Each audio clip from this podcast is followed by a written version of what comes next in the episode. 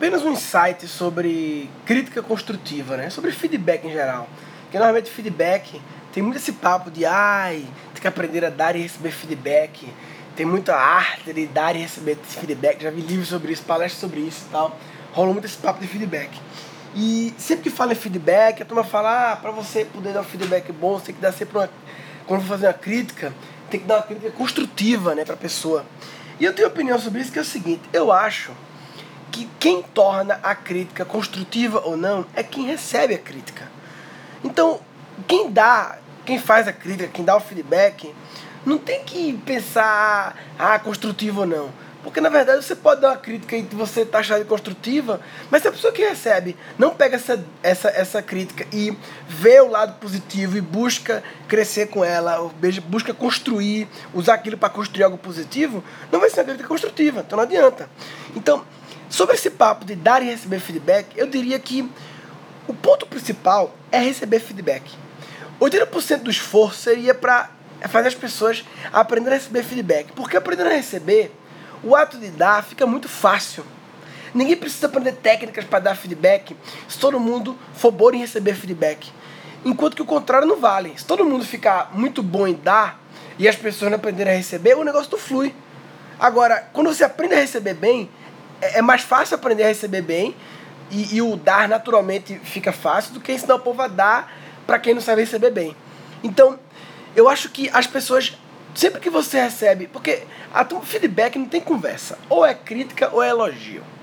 Dá para subdividir, mas no fundo é isso, ou é crítica ou elogio. A turma quer dar, fazer uma crítica que chama de crítica construtiva para tentar suavizar, é tipo eufemismo. É crítica ou elogio. Mas a crítica, ela é mais importante que o elogio muitas vezes. Eu muitas vezes quando eu acabo o show, e aí o que, que você achou? O cara fala, achei do caralho. Eu, eu pergunto, não, o que, que você não gostou? Isso que importa para mim eu, eu tenho mais ciência do que eu faço bem do que ciência do que eu faço mal. Muitas vezes que eu faço mal, passo. que eu faço bem, eu sei que eu faço bem. A plateia responde na hora. Eu não sou louco, entendeu? Claro, é sempre bom, serve como validação, como confirmação. Mas para mim, mais importante é falar o que é que não prestou. Isso, eu quero saber a crítica. Porque isso é que me ajuda a, a construir. E aí eu vou tornar ela construtiva. Entendeu? Então, era só esse insight sobre dar e receber feedback, sobre esse eufemismo de crítica construtiva. E a conclusão final é que a gente tem que aprender a receber feedback. Deixar de mimimi, entendeu? E saber ouvir e entender que por mais que tem pessoas que podem ser um pouco agressivas na hora de dar, mas assim, fora essa agressividade, foca em extrair dali o que você pode aplicar. É, alguém tem uma frase famosa, né, que desses Einstein da vida, né? Tem umas frases que nem sabe se foi de Einstein mesmo, né? Toma bola, ah, Einstein, né? Ou então, quando não sabe é Confúcio. Confúcio, ele recebe as frases boas aí, legal. Mas tem uma frase que diz que burrice é cometer o erro mais de uma vez, né? Quando você comete um erro uma vez, isso não é burrice, isso é erro, isso é, é não conhecimento. Burrice é quando você comete um erro, recebe feedback sobre aquele erro, ou seja, é criticado e você comete de novo. Aí você é burro. Então, para não ser burro, aprenda a receber feedback.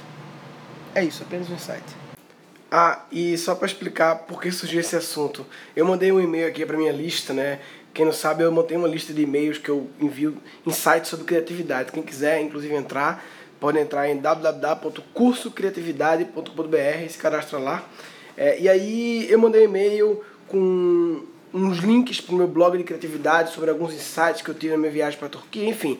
E uma das pessoas respondeu dizendo assim, Murilo, quando você coloca fotos mais largas no, ou mais de uma foto no site, dá um quebra o layout, porque o menu da direita é assim acessado, eu estou usando o Firefox, e ele colocou sugestão, faça uma tabela e a largura máxima, não sei quanto, enfim, ele detectou um problema que meu blog tem, em, talvez em algumas telas, em alguns browsers, em relação à foto quebrando a página, não sei o que. E eu achei interessante que no final ele colocou assim: Minha pretensão não é parecer pedante, pois hoje dar uma opinião tá foda, mas apenas para melhorar sua plataforma que curto muito. Valeu, sucesso meu cara. É engraçado, né? Porque assim, eu respondi para ele, cara, eu, na verdade, não precisa pedir desculpa porque eu tinha que lhe pagar. Você me deu uma, um feedback, você identificou um problema e ainda sugeriu a solução. Se você tivesse só identificado o problema, para mim já seria bom. É interessante separar isso, né? Identificar o problema e sugerir a solução. Tem gente que acha que crítica construtiva é quando você identifica o problema e já sugere uma solução. Porque se você só identificar o problema, você é apenas um crítico chato. Mas não é verdade. Identificar o problema, eu falo muito no curso de criatividade isso. Identificar o problema é 50% do processo de solucionar um problema. Não adianta, é, eu gosto de falar sempre que não adianta você usar a sua mega criatividade para resolver um problema se você está resolvendo um problema errado. É aquela história, cavar bem no lugar errado é cavar mal. Portanto, identificar o problema ter certeza qual é o problema é uma etapa fundamental. E se um cara lhe critica, muitas vezes crítica é um cara que está expondo para você um problema. E mesmo que ele não já sugira uma solução como resolver, é, não quer dizer que ele é um escroto. Você é, é não pode só esperar que as críticas venham com sugestão de solução que é o que muitas vezes o pessoal chama de crítica construtiva. Só identificar o problema já é ótimo, né? E engraçado, esse cara tem que pedir meio que desculpa para mim porque fez uma coisa que me poupou metade do processo, que é identificar o problema, e ainda me agilizou a outra metade, que ele já encaminhou a solução, na verdade, e agora é só executar. Agora é a parte operacional, praticamente. Ele já, toda a parte criativa, intelectual, que para mim é o que vale mais, ele fez para mim. E ele tá pedindo desculpa ter feito isso pra mim. Vê que que chegou. Por quê? Por causa do mimimi do mundo. Esse mimimi de, ai, não sei o que, ele falou que não sei o que, ai, que metido, quem, quem pediu tua opinião. Sabe? Essas coisas, as pessoas têm medo já de, de ajudar as outras a identificar problemas. É, é louco isso, né? E outra coisa que eu queria dizer é que. Esqueci agora o que eu queria dizer. Acho que não era nada, não. Acho que era isso mesmo.